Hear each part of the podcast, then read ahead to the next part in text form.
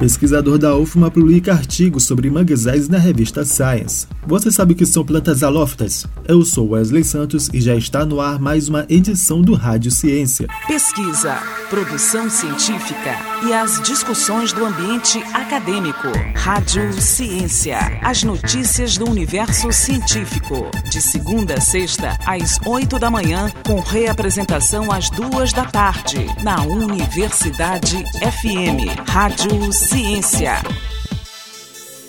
Pesquisador da UFMA publica artigos sobre manguezais na revista Science.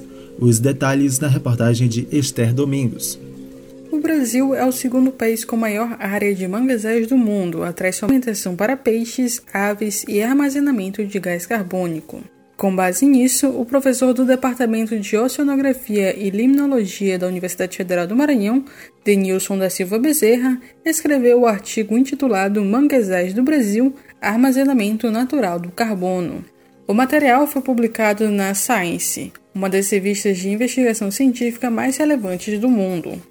Denilson fala sobre o alerta na publicação internacional. Fizemos um alerta na Science, a comunidade internacional, falando sobre a expressiva capacidade que os manguezais brasileiros têm de reter e sequestrar carbono, né?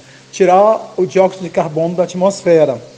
Os manguezais, é do conhecimento da literatura científica, que é, o ecossistema de manguezal ele consegue sequestrar carbono até 10 vezes mais por unidade de área do que as florestas de terra firme, como a Amazônia, por exemplo.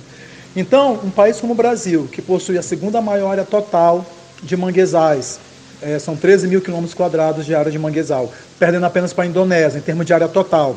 E possui a maior área contínua de manguezais do mundo, presente entre o litoral do Maranhão ao estado do Pará, mais 7 mil quilômetros quadrados, mais 7 mil quilômetros quadrados.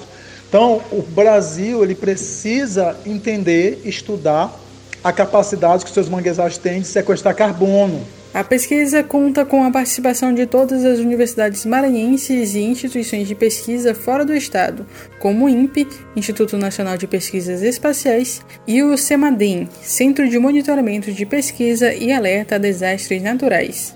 Os pesquisadores afirmam que o Brasil coleta entre 3 e 8% de todo o carbono do planeta. O grupo alerta para a necessidade de preservação desse ecossistema.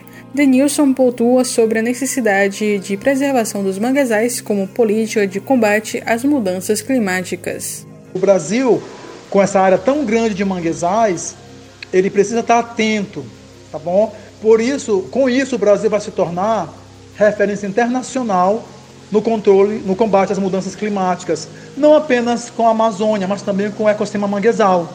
Tá? Então a gente precisa pensar em políticas públicas voltadas ao combate às mudanças climáticas e Nesse contexto, podemos usar os serviços ambientais da Amazônia e também do manguezal, dos ecossistemas de manguezais do nosso país, como em políticas públicas de crédito de carbono, tá? onde o país pode adquirir até mesmo é, recursos financeiros para investir em ciência, em tecnologia. O artigo publicado na Science reforça a necessidade de mudanças na legislação para reduzir o desmatamento nas áreas de manguezais e expõe como o governo brasileiro não mantém políticas públicas para a manutenção do ecossistema. Nós também chamamos a atenção na Science que os manguezais brasileiros eles não são alvo de nenhum programa de monitoramento oficial do governo brasileiro é, no contexto de acompanhar o desmatamento ou degradação ambiental como nós temos para a Amazônia, por exemplo. Nós temos programas específicos, programas contínuos de degradação florestal para a Amazônia, até de alertas tá? a degradação ambiental. E a gente não tem esse tipo de monitoramento contínuo e oficial, com dados oficiais do governo brasileiro para o ecossistema de manguezal. Com um alerta para os manguezais ganhando atenção internacional, a expectativa é que sejam criadas novas políticas de preservação da Universidade FM do Maranhão, em São Luís, com produção de Pedro Pimenta, Esther Domingos. Tome ciência! E as plantas alófitas, você sabe o que são? São plantas essencialmente terrestres, adaptadas ou próximas ao mar, tolerantes à salinidade, que podem atingir até cerca de 15 gramas de cloreto de sódio por litro, equivalente à metade da concentração da água do mar. Essas plantas absorvem o cloreto de sódio em altas taxas, acumulando-os nas folhas para estabelecer um equilíbrio osmótico com o baixo potencial da água presente no solo. Algumas espécies de árvores dos manguezais têm raízes aéreas, através das quais absorvem o oxigênio do ar para a respiração. Você sabia? Tome ciência. Pesquisa, produção científica e as discussões do ambiente acadêmico. Rádio Ciência. As notícias do universo científico. De segunda a sexta, às oito da manhã, com reapresentação às duas da tarde. Na Universidade FM. Rádio Ciência.